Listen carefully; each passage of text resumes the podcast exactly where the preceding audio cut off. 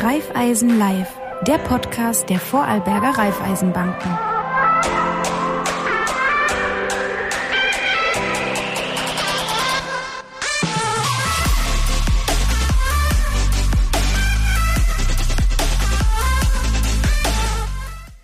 Herzlich willkommen bei Raiffeisen Live. Unsere Sendung, wo es um Ihr Geld geht und darum geht, wie man das am besten vermehrt oder was man am besten damit anstellt.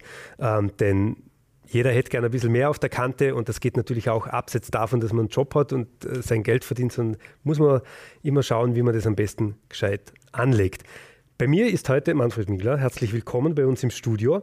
Ähm, du bist Marktvorstand der Raiffeisen ähm, Landesbank Vorarlberg und du bist natürlich der absolute Profi, wenn es heute darum geht, was sind die Trends, was gibt es für Tipps rund ums Geld. Servus Georg, schön, dass ich wieder da sein darf. Freut mich sehr. Ähm, fangen wir gleich mal ab, so quasi als Jahresrückblick ähm, in, in, dieser letzten Sendung des heurigen Jahres. Ähm, fangen wir mal mit der Vorarlberger Wirtschaft an. Wie geht es denn der Vorarlberger Wirtschaft? Gleich eine leichte Frage zum Einstieg. Ähm, ja, ich glaube, und das äh, zeigen mir so die Gespräche, die ich derzeit mit vielen Unternehmern führe, wo wir das Jahr 23 äh, abschließen und über die Budgetierung 24 reden, dass es uns vielleicht sogar noch besser geht, wie wir oft glauben. Ich höre immer wieder ähm, die Zahlen, die wir heuer in den Bilanzen sehen und die Aufträge, die wir für das nächste Jahr planen, sind deutlich besser, ähm, als die Stimmung im Lande ist. Und ich äh, spüre vermehrt äh, auch Unternehmer, die sagen, ja, es war die Stimmung schon schlechter, aber wir haben das Gefühl, äh, es tut sich auch wieder Licht am Horizont des, äh, am Ende des Tunnels auf. Und äh, so gesehen ist es schwer, eine pauschale Aussage zu sagen, wie geht es der Vorarlberger Wirtschaft. Ich habe aber eine Folie mit, die den Geschäftsklimaindex für Vorarlberg zeigt. Ähm, und das war im dritten Quartal, diese Abfrage. Und das war genau das Quartal, wo wahrscheinlich die Stimmung am schlechtesten bis dato war. Und da ist es schon so, dass circa die Hälfte der Unternehmer in den nächsten sechs Monaten eine schlechtere Wirtschaftslage, Ertragslage und Auftragslage erwarten. Und sogar 37 Prozent der Unternehmen sagen, sie werden auch Mitarbeiter abbauen müssen. Hm, also immer noch sehr dynamisches Umfeld, ehrlicherweise. Aber immerhin Good News äh, sozusagen gleich zum, zum, zum Einstieg. Ähm, wenn du jetzt mit vielen Unternehmen redest und da einen sehr guten Blick auf, auf die verschiedenen Branchen hast, wer ist denn da besonders erfolgreich oder wen gilt es da hervorzuheben? Es ist äh, schwierig generell für eine Branche zu sprechen. Es gibt natürlich innerhalb der Branchen auch ganz unterschiedliche Bereiche, aber ähm, wo wir natürlich ein Thema haben, das uns massiv beschäftigt, ist ähm, das gesamte Thema Bau, Baunebengewerbe. Äh, da ist sicher äh, die Situation eine sehr, sehr herausfordernde und da fehlt derzeit auch die eine Idee, die dieses Problem lösen kann. Es ist schon multifaktoriell, warum die Situation in der Branche so ist. Ähm, allerdings gibt es auch positive äh, Ausreißer. Zum Beispiel im Tourismus hören wir, dass die Buchungslage für den Winter vielleicht auch bedingt durch die frühen Schneefälle äh, hervorragend ist. Und es war tatsächlich so, mit den ersten Schneefällen sind auch die Buchungen spürbar nach oben gegangen. Und so ist es ähm, wie wir uns das eigentlich auch erwartet haben. Also es gibt nicht ähm, nur negative Branchen, nur positive Branchen, sondern die Entwicklung ist sehr branchenabhängig und innerhalb der Branchen noch einmal unterschiedlich. Ähm, aber es ist sicher so, dass im Bereich Bau die, die Situation eine sehr herausfordernde wird für 2024. Dort ist ja so das Motto, das man immer wieder hört, Survive till 25. Ähm, wir hoffen nicht, dass es so dramatisch ist, aber es zeigt schon die Situation und wie gesagt, es ist multifaktoriell und nicht so einfach zu lösen. Mhm. Jetzt hast du vorher gesagt, vom, vom Klimaindex her, Unternehmen gehen davon aus, auch die Mitarbeiterzahlen teilweise reduzieren zu müssen. Ähm, trotzdem haben wir ja nach wie vor eine sehr hohe Beschäftigungsanzahl in Vorarlberg. Ähm, wie, wie, wie, bewertest du das? Auf der einen Seite diese Aussage, auf der anderen Seite Fakten, die momentan da liegen, zeigen ja, im Moment passt Richtig. Ähm, die Beschäftigungssituation ist nach wie vor zufriedenstellend, äh, wenngleich der Ausblick in diesem Bereich, und so wie ich es gesagt habe, ca. 37 Prozent äh, sagen, dass sie äh, Mitarbeiter reduzieren werden müssen. Dieser Ausblick macht natürlich schon Sorge, ähm, weil eines ist auch klar, ähm, solange wir die Mitarbeiter in Beschäftigung haben, solange wir die Menschen in Beschäftigung haben, können wir viele äh, Krisen abfangen, auch schon allein durch Themen wie privaten Konsum. Ähm, allerdings, wenn das wegfällt, dann wird die Situation sicher deutlich schwieriger. Ähm, wir merken auch, dass äh, viele schon Kurzarbeit wieder angemeldet haben, beziehungsweise äh, zum Teil in Bereichen auch Mitarbeiter tatsächlich schon freigesetzt wurden.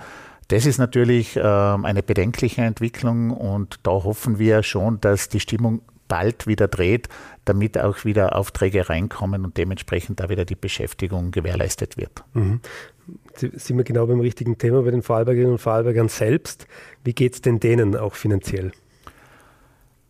Da kann man derzeit sagen, dass wir in der Bank schon merken, dass diese Sparquote unter dem normalen Niveau ist, wie es in der Vergangenheit war. Also wenn ich jetzt von der Vergangenheit spreche, dann haben wir immer so Beobachtungszeiträume von zehn Jahren. Das heißt, das Kapital, das man in Relation zum Einkommen äh, wirklich zur Seite legt, äh, diese Sparquote ist unter dem normalen Niveau mittlerweile. Aber auch da noch das Positive, es gibt Überersparnisse aus der Corona-Zeit, äh, wo es einfach nicht so leicht möglich war, auch äh, Konsum zu machen, äh, Urlaube zu fahren, in, in, in Gasthäuser zu gehen. Ähm, aber bei der Sparquote spüren wir schon, dass sie zurückgeht, wenngleich noch Überersparnisse da sind. Wir merken aber noch nicht in der Breite, dass es bei den Kunden, bei den Privatkunden vermehrt zu finanziellen Engpässen kommt. Ich habe so den Eindruck, es wird natürlich eher dann beim Konsum oder bei den Urlauben oder was auch immer eher gespart, ähm, um ja nicht ähm, das private Eigentum, das man geschafft hat, irgendwie in Gefahr zu bringen und dort in einen finanziellen Engpass zu kommen. Perfektes Stichwort. Jetzt haben wir kurz vor Weihnachten. Jeder ist im positiven Weihnachtsstress hoffentlich äh, und freut sich auf die Feiertage. Merkt sie schon, was geben die, die Menschen mehr oder weniger Geld für Geschenke aus oder ist es ähnlich? Weil wenn man sich so die Meldungen auch aus dem Handel anhört, dann waren die ersten Einkaufssamstage eigentlich Ganz durchwegs positiv. Ähm, du hast da Urlaube angesprochen, wenn man mit den Reisebüros redet, die haben teilweise mehr Buchungen als letztes Jahr zu dem Zeitraum. Also äh, da scheint ja schon eine gewisse Normalität nach wie vor da zu sein. Das ist das, was ich eingangs auch versucht habe darzustellen bei den Unternehmen. Ähnlich stellt sich es für mich auch bei den Privatkunden da. Mhm. Ähm, wir, wir haben ganz eine schlechte Stimmung, aber es ist real noch nicht so spürbar. Und wir merken es zum Beispiel konkret bei den Häuselbauern, wo wir uns vorbereitet haben und gesagt haben, was passiert jetzt aufgrund des Zinsanstieges, wenn Kunden kommen und sagen, wir haben finanzielle Engpässe, wie können wir das lösen? Zum Beispiel mit Tilgungsfreistellungen oder Laufzeitverlängerungen oder ähnlichen. Und ich glaube, wir haben uns da gut vorbereitet und unsere Kundenbetreuer gut vorbereitet drauf aber die Anfragen kommen noch nicht, beziehungsweise in einem sehr, sehr geringen Ausmaß. Das heißt, und das deckt sich wieder mit dem, was wir vorher gesprochen haben über die Sparquote, wir glauben, dass in der Zeit, insbesondere ab dem ersten Lockdown, viel Überersparnisse auf die Seite gebracht wurden von denen, die äh, Kundinnen und Kunden derzeit noch sehr gut leben können. Mhm. Ähm, wenn wir ein bisschen über die Hintergründe reden, jetzt haben wir natürlich auch eine, eine Zeit von globalen äh, Herausforderungen, also Covid äh, haben wir natürlich schon gehabt, aber ähm, wenn wir jetzt die aktuellen Entwicklungen ähm, hernehmen, Israel, Ukraine, ähm, wie merkt ihr das? Wie geht zum Beispiel wie, wie, wie, geht es an der Wirtschaft vorbei oder, oder wie, wie trifft es die Vorarlberger Wirtschaft? Ähm, diese geopolitischen Krisen die kommen und die gehen. Äh, wir haben natürlich derzeit schon eine gewisse Häufung an Krisen in den letzten Jahren äh, wahrnehmen müssen, aber wir merken auch eine sehr starke Resilienz der Vorarlberger Wirtschaft. Das heißt, ähm, es ist nicht so, dass durch diese Krisen unmittelbare Probleme bei den Unternehmen entstehen. Natürlich die ein oder andere Branche kann mal mehr oder weniger getroffen sein, aber durch das, dass die Unternehmen unheimlich schnell auf veränderte Rahmenbedingungen reagieren können, insbesondere in, sage ich mal das Beispiel, da rede ich jetzt gar nicht nur über geopolitische Krisen, aber das, was im Zinsbereich im letzten Jahr passiert ist, also wir haben zehn Zinssteigerungen hintereinander gehabt. Äh, Im Jahr 2023, das sich jetzt dem Ende zuneigt, sechs Zinssteigerungen.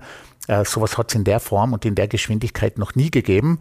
Und trotzdem merken wir, dass wir uns gut auf diese Situation einstellen können, gut mit diesen äh, Situationen umgehen können und natürlich in Vorarlberg den Riesenvorteil haben, dass wir ein sehr gesundes Fundament haben, ein sehr gesundes wirtschaftliches Fundament haben und so kann man äh, natürlich auch Krisen länger gut managen und wichtig ist eben die Anpassungsfähigkeit und die ist aus meiner Sicht sehr, sehr gut gegeben. Wir haben vorher kurz darüber geredet, darf man nicht vergessen, wenn man in die Vergangenheit zurückgeht, dann sind wir gerade mal bei der Hälfte der Zinshöhe, was es früher gab. Also war damals noch ganz anders.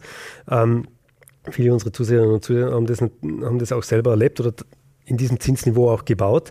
Ähm, wie, wie merken die Vorarlbergerinnen und Vorarlberger solche geopolitischen Geschichten? Jetzt hat man ja an den Börsen gesehen, die Ukraine hatte ganz andere Auswirkungen als zum Beispiel jetzt der, der Überfall in Israel, ähm, wo die, die Märkte ganz anders reagiert haben oder kaum reagiert haben in dem Moment. Ähm, aber wie merkt es der Vorarlberger und die Vorarlbergerin selbst? Ich glaube unmittelbar gar nicht so massiv. Äh, natürlich, es kommt darauf an, wenn, wenn du jetzt das Thema ansprichst, dass Kunden äh, Einzeltitel, Voraktien, Fonds oder ähnliches in ihren Depots haben, dann merkt man natürlich die Reaktionen und dann wirkt sich das auch in der Bewertung der einzelnen Wertpapiere aus. Aber wir spüren derzeit äh, ganz spannend, im DAX haben wir äh, letzte Woche haben wir den äh, absoluten Höchststand gehabt, All-Time High mit 16.800 Punkten. Und das in einer Zeit, in der wir in Deutschland über diesen kriselnden äh, Riesen in Europa sprechen, ähm, geht der DAX auf ein All-Time High von über 16.800 Punkten. Aber man sagt auch, dass gerade in der Börse und gerade im Veranlagungsbereich oder in den Kapitalmärkten der Zeitpunkt, wo die Zinssteigerungen ein Ende finden, und danach sieht es derzeit aus, immer die Zeitpunkte, und wenn man sich das historisch anschaut, war das wirklich immer so, sind, wo die Aktienmärkte wieder nach oben gehen. Ist klar, weil man hat die Erwartung, dass Zinssenkungen kommen. Und wenn man diese Erwartung hat, dann geht man wieder vermehrt in den Aktienmarkt. Und gerade in Deutschland ist es natürlich auch so, dass man sagen muss, Deutschland hat äh, gerade in den DAX-Titeln sehr viele exportorientierte Unternehmen und im Aus, außerhalb Europas auch. Und dort funktioniert zum Teil ähm, die Wirtschaft nach wie vor sehr, sehr gut und deswegen hat der DAX jetzt ähm, dieser Krise, die du in Israel ansprichst, die natürlich unheimlich dramatisch ist, was das persönliche Leid und die Schicksale angeht, aber wirtschaftlich für uns äh, eigentlich derzeit überhaupt keine Auswirkungen. Mhm. Ähm, jetzt kommen wir mal aus einer Zeit der Globalisierung. Ja, wo Globalisierung natürlich das, also nicht nur das Schlagwort, sondern die, die ganz klare Strategie war. Ähm, jetzt haben wir natürlich mehrere Themen hintereinander gehabt, bis hin zu Lieferketten, Rohstoffknappheit, all diese Geschichten. Das heißt, wir, man spricht immer mehr von äh, der Deglobalisierung. Ändert sich das wirklich? Seht ihr da irgendwas, äh, auch bei euren Kunden und, und, und gesamt an den Märkten? Wir spüren schon Deglobalisierungstendenzen. Ähm, woran spürt man das? Wenn man gerade mit unseren äh, Unternehmen im, im Lande spricht, äh, man merkt schon immer mehr diese Abhängigkeit von Lieferketten, auch die Abhängigkeit von Energie. Äh, da wird schon dagegen gearbeitet und das ist das, was ich vorher mit Resilienz gemeint habe. Also man reagiert recht schnell darauf und diese Deglobalisierungstendenzen sind auch im, in Vorarlberg aus meiner Sicht sehr gut zu spüren. Das heißt, das, was man oft selbst als Private im Gefühl hat, ah, das muss, doch, also das muss man doch sofort reagieren. Das braucht natürlich in der Wirtschaft auch seine Zeit, weil bis da alles ineinander greift, ist, ist alles nicht so einfach. Kommen wir nochmal zurück zu den Zinsen. Wie hoch sind denn die im Moment? Also ich glaube, der für, für die Kunden und für die, ähm, für die Unternehmen relevante Zinssatz ist der drei Monats Euribor. Der ist circa bei vier Prozent. Und wie du es auch schon richtig angesprochen hast, vier Prozent ist, und so wie ich es auch vorher erwähnt habe, im Vergleich zu dem, was wir vor 16 Monaten gehabt haben, wo nur null war, ein Wahnsinn. Ähm, diese Entwicklung allerdings ähm, in, im langfristigen Vergleich ist vier Prozent ein mittleres, normales äh, Zinsniveau. Äh, welches eigentlich dem der Wirtschaft auch gut tut. Mhm. Also die Phase, das muss man auch ganz klar sagen, diese Nullzinsphase, das war irgendwo keine gesunde Phase ähm, und wir sind jetzt wieder in einem normalen Zinsniveau, was natürlich jetzt so locker flapsig von mir gesagt werden kann, für denjenigen, der eine variable Wohnbaufinanzierung vor zwei Jahren abgeschlossen hat, ist das natürlich eine dramatische Situation, weil wir haben Fälle, wo sich die Rate äh, mehr als verdoppelt hat in diesem Zeitraum.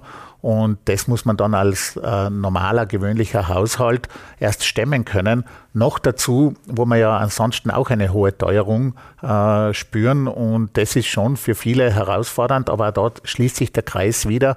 Durch diese Ersparnisse, die in der Regel äh, auch noch vorhanden sind, kann man das bis dato ganz gut abfedern.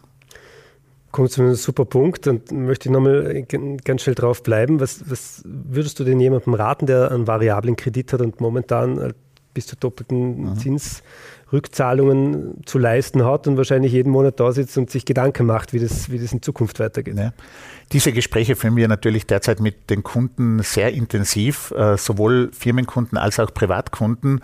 Was macht man jetzt mit einem variablen Kredit?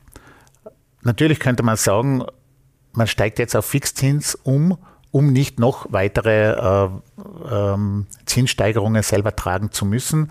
Aber ich merke schon wieder bei sehr vielen Kunden, die natürlich auch auf die aktuellen Nachrichten, Informationen reagieren, wo jetzt immer öfter und mittlerweile in den letzten Wochen ja sehr, sehr massiv wieder diese Zinssenkungserwartungen mhm. ähm, gemeldet werden.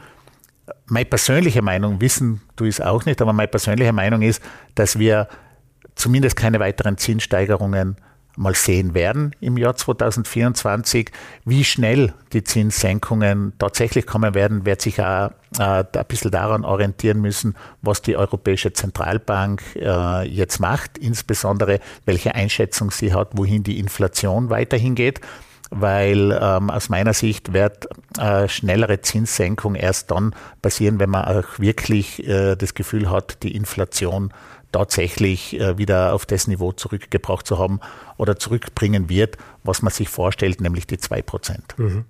Ähm, hältst du denn generell vom Vorgehen der EZB auch in den letzten Monaten, wie sie mit der Zinspolitik umgegangen ist? Also ich maße es mir nicht an, äh, hier zu sitzen und zu sagen, die EZB hat alles falsch gemacht. Ähm, was man nachträglich und der Buch von hinten zu lesen ist immer relativ einfach sicher sagen kann, ist, dass die Zinssteigerungen zu spät gekommen sind. Ähm, ja, es haben viele äh, Research-Unternehmen schon länger gesagt ähm, und ich kann mich noch erinnern, wir haben die Darstellung gehabt, wo die Zinserwartung äh, oder die Inflationserwartung der EZB ist und wo die Inflationserwartung der unterschiedlichen Research-Häuser war. Und da hat man schon einen deutlichen Gap gespürt. Und es war irgendwo schon verwunderlich, dass man auch nicht seitens der EZB früher mit diesen Zinsschritten begonnen hat. Aber ich denke, man hat es dann sehr konsequent gemacht. Und man muss auch sagen, wenn man jetzt nicht nur auf Österreich schaut, auf den Euroraum gesehen, hat man ähm, jetzt die Inflation schon wieder deutlich zurückgebracht. Ähm, aber natürlich ist es immer leicht im Nachhinein zu sagen, was hätte man wann tun sollen.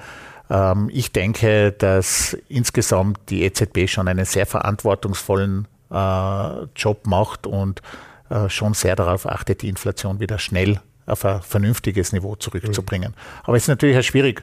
Man will auch nicht in eine unbedingt äh, die Inflation, also sie darf auch nicht zu nieder sein. Man möchte auch eine Rezession irgendwo vermeiden.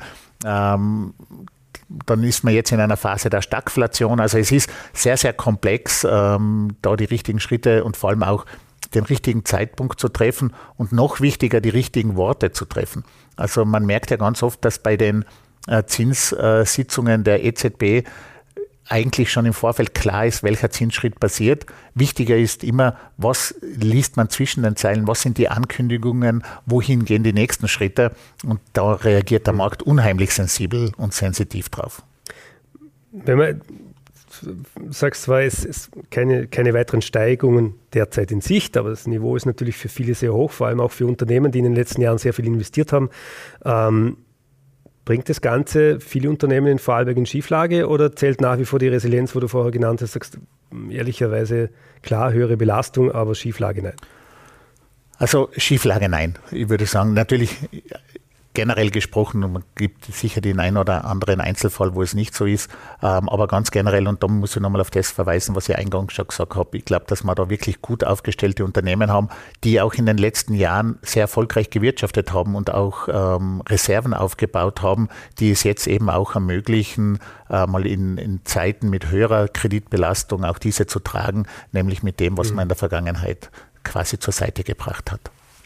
Ähm, wenn wir bei den, bei den, bei den Vorarlbergerinnen und Vorarlbergern bleiben und mm, vorher kurz gesprochen, dass sie ihr Erspartes teilweise jetzt natürlich aufbrauchen, um jetzt nicht, klar, als das Letzte werde ich, werde ich ähm, sie, be, bevor ich mein Heim nicht mehr zahlen kann, quasi gehe in den Urlaub oder, oder ist vielleicht ein oder anderes Geschenk weniger dabei. Aber ähm, jetzt haben wir doch gesehen, durch die, durch die hohen Zinsen ja, ist natürlich das Sparbuch zum Beispiel wieder wesentlich interessanter geworden, das lange Zeit bei quasi null äh, lag oder, oder auch darunter. Ähm, Gibt es da momentan überhaupt Alternativen dazu? Oder weil früher hat man gesagt, eher Richtung Aktienmärkte, Fonds etc. nachdenken, weil Sparbuch, wie gesagt, nicht viel gibt. Jetzt hat sich das geändert. Ändert sich da auch eure Empfehlung oder, oder wie sieht es für den Vorarlbergerinnen und Vorarlberger aus? Also unsere Empfehlung ist nie eine generelle für das eine oder für das mhm. andere Produkt, sondern man muss sich das gesamte Portfolio, das man äh, zur Verfügung hat, glaube ich, vernünftig und auf die Bedürfnisse und auf die Risikobereitschaft hin anpassen.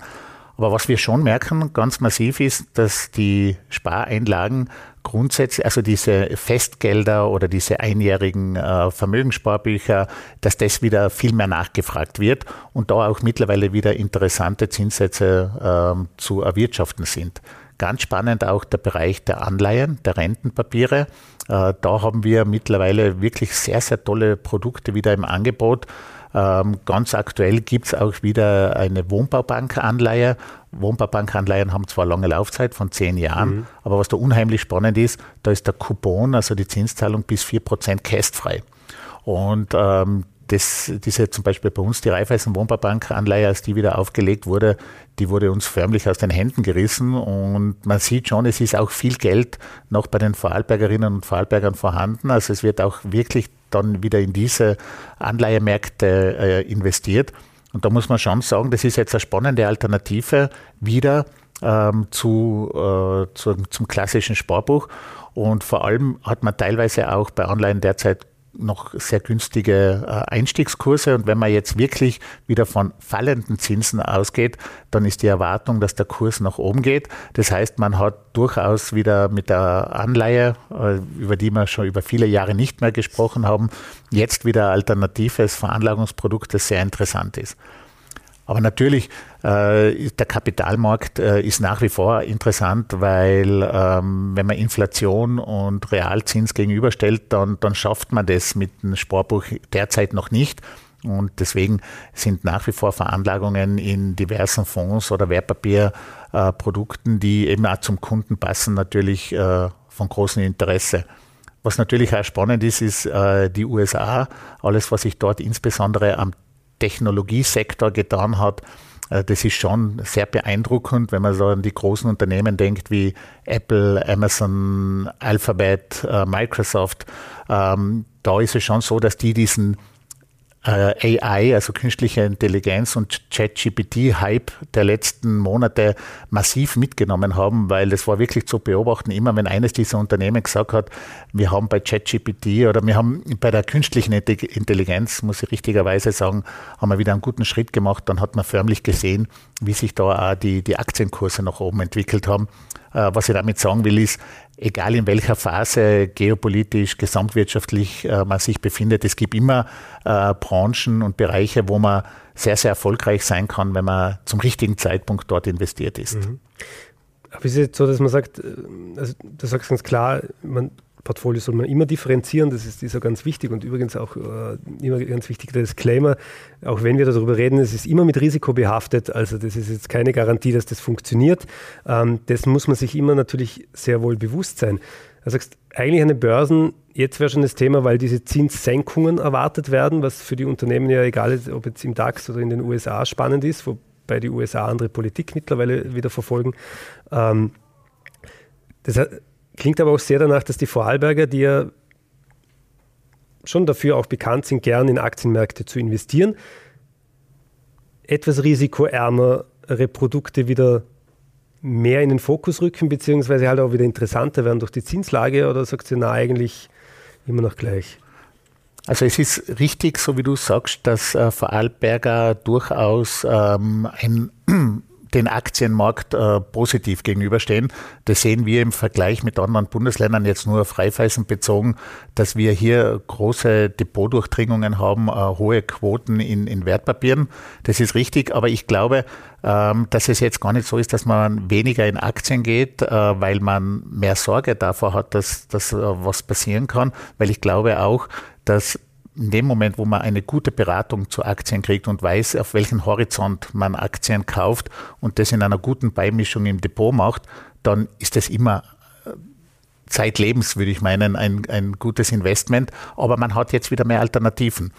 Ähm, man hat ja lang über diesen TINA-Effekt gesprochen. TINA steht für There is no alternative äh, außer dem Aktienmarkt und das hat sich jetzt gedreht zu TARA, there are reasonable alternatives. Mhm. Also es gibt wieder wirklich interessante Alternativen, die eben unter anderem im festverzinslichen Bereich sind. Genau. Selbst der Bausparer ist plötzlich wieder interessant geworden durch die Zinsthematik. Da bin ich ja sowieso ein alter Romantiker. Ich war immer der Meinung, dass der Bausparer interessant ist. Ähm, vielleicht nicht unbedingt aus der Rendite-Sicht äh, heraus, aber ähm, es gehört, glaube ich, immer zu jeder Anspar zu jedem Portfolio dazu, auch im Bausparen anzusparen. Vielleicht ist das auch schon die Gnade der, der frühen Geburt. Äh, ich kann mich noch erinnern, wo auch Bauspar oder Wohnungsdarlehen über die Bausparkasse nur dann zu erhalten waren, wenn man auch ähm, schon einen bestehenden Bausparer gehabt hat. Und wenn es nicht aus Renditegründen ist, dann ist es zum einen sicher und zum zweiten hat man sich ein bisschen am Polster auf die Seite gebracht, den man vielleicht ansonsten im Konsum verloren hätte. Mhm. Ja, sehr klassische Form, aber wieder hoch, hoch interessant und war auch immer interessant, nur momentan halt wieder noch interessanter. Ähm, abschließend dann eine kurze Geschichte, weil wir über, über verschiedene Anleihen, Aktientitel etc. In den letzten Jahren wurde viel über NFTs, Bitcoins und Co. gesprochen. Flaut ein bisschen ab oder immer noch spannend? Also ich persönlich finde es immer noch spannend, ähm, aber die Nachfrage flaut etwas ab, das ist richtig. Ähm, es hat insbesondere gerade am Anfang, wo, wo die Bitcoins äh, so populär wurden, ähm, ist das ja fast nur in eine Richtung gegangen, nämlich nach oben. Äh, dann mit den ersten Korrekturen äh, nach unten ist auch die Vorsicht wieder mehr eingetreten und ähm, auch dort ist es so, also, auch diese Produkte verfallen auch immer mehr der Regulierung, ähm, was ich persönlich sehr gut finde. Und deswegen sage ich, es ist ja durchaus als eine Beimischung in ein Depot äh, denkbar, aber man sollte bitte nicht, mhm. und das ist wirklich meine Überzeugung, ähm, einen überdurchschnittlich großen Anteil äh, in diesen Bereichen investieren, wo einfach die, die Transparenz zu wenig gegeben mhm. ist. Kommen wir zu einem wichtigen Thema, natürlich rund ums Geld. Es treibt jeden von uns an, spätestens dann, wenn man irgendwo äh, an, an, einer Kasse steht und zahlen muss, die Inflation. Mhm. Ähm, Du hast es vorher schon angesprochen, die EZB achtet natürlich, dass im Euroraum die Inflation im Idealfall wieder auf 2% runtergeht. Das scheint ja in vielen Ländern tatsächlich zu funktionieren, außer bei uns. Wie siehst du das? Warum ist das so? Ja, ich glaube, es, äh, wenn wir über Inflation sprechen, müssen wir äh, bisschen genauer hineinschauen, nämlich Kerninflation äh, und die Gesamtinflation äh, beachten. Die Kerninflation, ganz vereinfacht gesagt, da sind extrem volatile Bereiche drin, wie Nahrungsmittel und äh, Energie zum Beispiel, wo natürlich durch kleinere oder durch sehr spezifische Veränderungen am Markt plötzlich große Preisausschläge sind. Und das sind eben äh, diese Kerninflationsbereiche. Ähm, wir gehen derzeit schon oder wir sehen, dass die Inflation stark nach unten geht, aber wir sehen, dass die Kerninflation noch nicht äh, in diese Richtung geht. Das heißt, ähm, ich bin mir noch nicht so sicher, ob die Inflation, die gesamte Inflation tatsächlich so schnell äh, den, den Weg zu diesen prognostizierten zwei Prozent hin auch finden wird. Ähm, es ist so, dass wir bei der Kerninflation zum Beispiel für 2024 die aktuellen Prognosen bei 3,8 Prozent haben. Also es ist durchaus äh, noch deutlich von diesen zwei Prozent äh, das, das Ziel der EZB ist entfernt. Und deswegen bin ich auch etwas defensiver mit den erwarteten Zinsrückschritten, weil die Inflation eben doch noch mhm. auf einem etwas höheren Niveau ist, wie sich die EZB wünscht. Jetzt haben wir monatelang 10 Prozent quasi gehabt, mhm. Inflation, jetzt sind wir bei 5 verrunden. Mhm. Aber die Schweiz hatte immer 2% zum Beispiel. Auch die USA sind bei 3, 2%. Mhm. Ähm, aber jetzt gehen wir mal wirklich zu den Nachbarn, das uns mhm. direkt berührt. Was machen die so besser als wir? Ja, es ist natürlich schon das Thema, äh, wenn man sich das anschaut, und du hast in der vorigen Fragestellung ja auch angesprochen, dass Österreich, Deutschland im Vergleich zu anderen äh, EU-Ländern ähm, deutlich höhere Inflation hat. Ähm, das ist schon, und da gibt es auch klare ähm, Studien dazu, beziehungsweise Berechnungsmodelle, was in Österreich und in Deutschland ist, sind die Lohnstückkosten sind in Relation sehr, sehr hoch. Und wir haben natürlich auch, und aber auch da möchte ich sagen, da will ich nicht der Politik einen Vorwurf machen, sondern die Entscheidungen zu treffen, das war natürlich zu dem Zeitpunkt auch nicht einfach, aber mit diesem Gießkannensystem, nämlich immer wieder auch äh, Gelder an alle auszuschütten, ähm, ist natürlich auch wieder mehr Geld in den, in den Geldtaschen der Kunden drinnen und das wird dann wieder investiert. Und wir haben natürlich jetzt hohe Lohnabschlüsse gesehen im letzten Jahr und wir werden sie auch in diesem Jahr wieder sehen. Und äh, das sind diese Zweitrundeneffekte, wo ich schon äh, durchaus der Meinung bin, dass die Inflation deshalb noch einmal ein bisschen höher sein kann wie in anderen Ländern. Welche positiven Seiten hatten so Inflation für die Vorarlbergerinnen und Vorarlberger? Ja, positiv ähm, hat es natürlich äh, derjenige, der mit Inflation jetzt unmittelbar konfrontiert ist, für den ist das nie positiv. Äh, weder der Private noch, noch der Unternehmer, wenn äh, plötzlich die, die Produkte des täglichen Lebens, die, der Einkauf ähm, oder auch die, die Lagerbestände, die man braucht, wenn das alles deutlich teurer wird, dann ist natürlich die Inflation ähm, nicht das, was man sich wünscht. Ähm, auf der anderen Seite immer, bin der Meinung, immer besser Inflation als eine rezessive Phase äh, zu geraten, weil damit bleibt der Konsum, bleibt das, der wirtschaftliche Aufschwung, die wirtschaftliche Dynamik gegeben. Mhm. Ähm, was natürlich jeder auch merkt, ist, dass das Thema Wohnen unheimlich teuer geworden ist. Ähm, jetzt sagt man natürlich schon, also hört man ja oft an vielen Seiten in Vorarlberg, Wohnraum zu finanzieren ist eigentlich, außer, sagen wir, man hat jetzt irgendwie geerbt oder hat irgendwie schon in der Familie oder sowas, ähm, ist eigentlich nicht mehr leistbar. Wie siehst du das? Ja, das, ähm, das kann ich bestätigen. Also es ist wirklich sehr, sehr schwierig. Ähm, auch da eine ganz spannende Zahl. Äh, bei Raiffeisen kann ich das sagen. Wir haben um über 60 Prozent weniger Wohnbaufinanzierungen in 2023 als in 2022. Und das ist natürlich schon, das ist schon eine, eine heftige Zahl. Ähm, und da merkt man schon, dass, dass es einfach immer schwieriger ist, sich das Wohnen zu leisten. Und das bedingt, ist natürlich bedingt durch den nun erhöhten Zinssatz und den noch nicht gegriffenen Lohnerhöhungen. Also die, die greifen jetzt erst.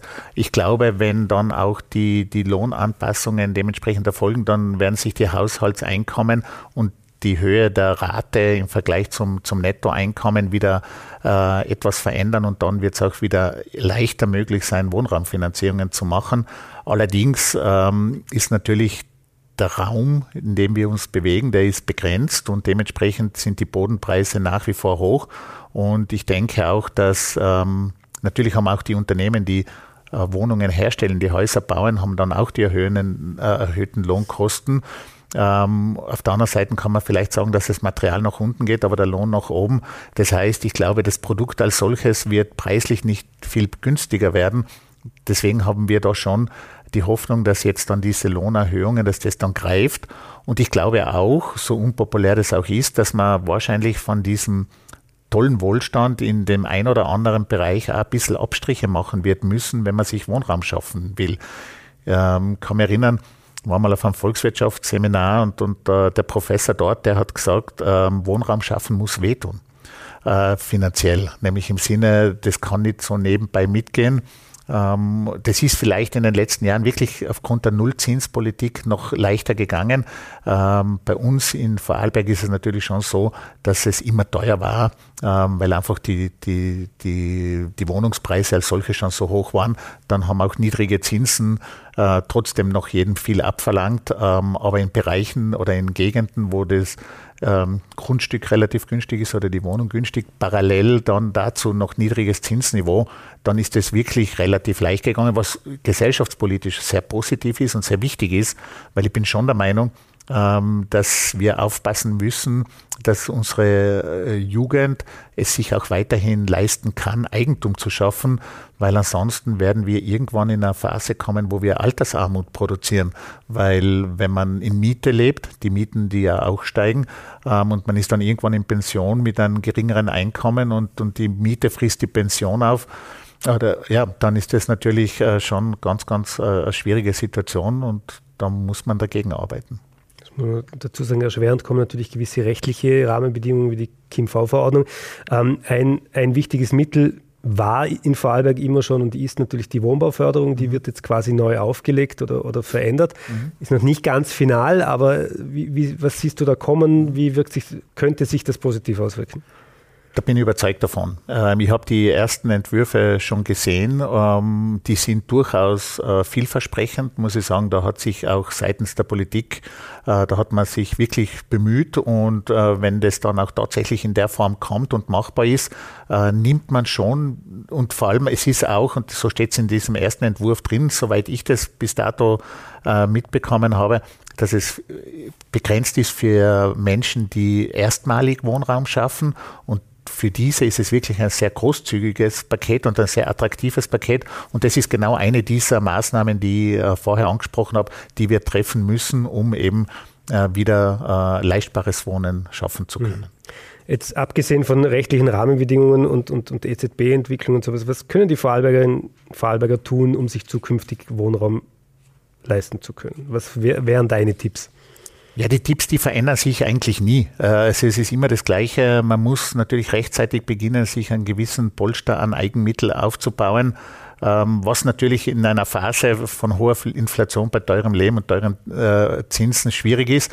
Allerdings, wenn man jetzt in der Ansparphase ist, hat es ja mit den erhöhten Zinsen durchaus wieder einen positiven Effekt, weil man hat für das Geld, das man sich schon angespart hat, kriegt man dann auch wieder äh, schöne Zinserträge und die, die steigern dann das angesparte Vermögen. Deswegen kann ich nur an alle appellieren und da, wenn es noch so schwierig ist, aber äh, Eigenmittel aufzubauen, das ist eigentlich das Rezept dafür, um mhm. irgendwann einmal Wohnraum schaffen zu können. Mhm. Ähm, wenn wir so zum Schluss nochmal kurz reflektieren, was wären so deine fünf Tipps oder Produkte, wo du sagen würdest, die jetzt in der jetzigen Situation auch mit, mit, mit, ähm, mit deinen Insights, wie du auch siehst, wie sich die Zinsen deiner Meinung nach wahrscheinlich entwickeln. Was, was würdest du jetzt auf der Straße jedem mitgeben? Ja, fünf ist schon schwierig, ähm, aber was ich, wovon ich immer überzeugt bin, ist, dass man gerade jetzt, wenn wir fallende Zinsen erwarten, warum bindet man sein Sparbuch jetzt nicht zum Beispiel auf ein Jahr?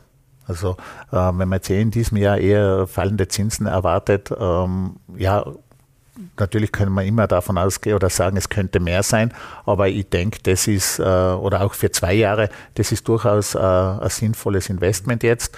Ähm, wie ich es vorher schon angesprochen habe, es gibt interessante Anleihen, äh, die Fondsveranlagung in Aktien, Aktiendepots gemischt, Aktienfonds gemischt, aber auch mit gemischten Fonds wie Aktien- und Anleihenfonds ist aus meiner Sicht immer interessant und es gibt auch wieder sehr spannende Garantiezertifikate oder überhaupt Zertifikate, ähm, wo eine gewisse Verzinsung oder eine gewisse Kapitalgarantie garantiert ist und man kann aber trotzdem noch am Markt, an der Entwicklung des Markts mitpartizipieren. Das hat sich jetzt durch das erhöhte Zinsniveau auch wieder dieses Produkt ein bisschen in den Vordergrund gespielt und so gesehen gibt es durchaus viele Möglichkeiten, um anzusparen oder äh, Vermögen äh, zu verwalten.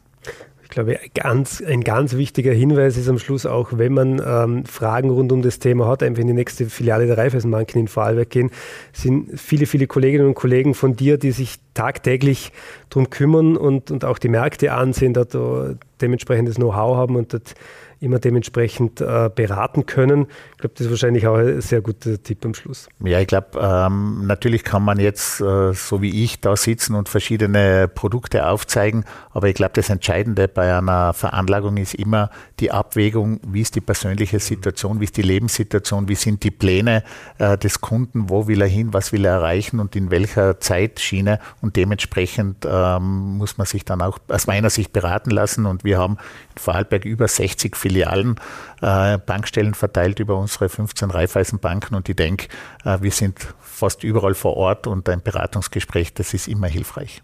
Super. Dann vielen Dank für deinen Besuch.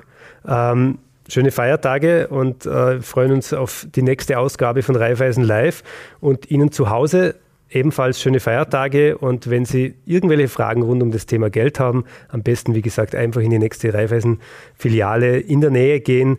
Die Kolleginnen und Kollegen dort freuen sich auf den Besuch, auch wenn es äh, Ge Gespräch zum Kaffee ist oder ganz äh, explizite Fragen. Wir wünschen Ihnen noch, wie gesagt, schöne Feiertage, einen guten Rutsch. Ähm, und wenn es ums Geld geht, Raiffeisen Live gibt noch viele Videos, die wir unten verlinken. Vielen Dank fürs Zuschauen. Raiffeisen Live, der Podcast der Vorarlberger Raiffeisenbanken.